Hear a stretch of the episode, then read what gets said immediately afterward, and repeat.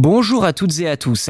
Début juin, la Sibérie, cette vaste région du nord-est de la Russie, environ 25 fois plus grande que la France, a été frappée par une vague de chaleur dépassant les 40 degrés Celsius, alors qu'elle est connue pour être l'une des régions les plus froides et inhospitalières de la planète.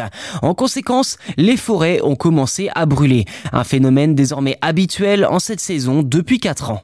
Mais la première conséquence de ce réchauffement rapide et extrême est la fonte du permafrost, considérée comme une bombe à retardement pour le changement climatique.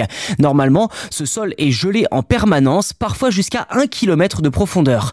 Lorsqu'il commence à fondre, toutes les matières organiques qui étaient piégées depuis des dizaines de milliers d'années, comme des champignons, des plantes ou des bactéries, se réchauffent, fermentent et finissent par libérer d'énormes quantités de méthane et de CO2, accélérant ainsi le réchauffement climatique. Une autre conséquence est la réapparition de virus qui étaient jusqu'alors soigneusement conservés dans le sol gelé. De plus, la fonte de ce sol menace la stabilité des infrastructures telles que les gazoducs, les routes ou les villages. Cependant, la fonte des glaces permet également l'ouverture de nouvelles routes commerciales. De juillet à octobre, il est désormais possible de relier l'Asie à l'Europe par le nord en longeant les côtes de la Sibérie, ce qui est beaucoup plus rapide que de passer par le canal de Suez. Au final, le trafic maritime pourrait être quadruplé d'ici 5 ans.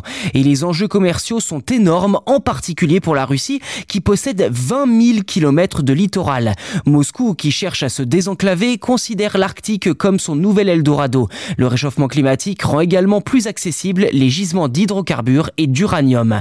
Alors que le réchauffement climatique est une source de malheur pour certains, comme les populations vulnérables du Sud, il fait également le bonheur des Russes dont le portefeuille a été considérablement allégé suite aux sanctions financières imposées par l'Union européenne après l'invasion de l'Ukraine en février 2022.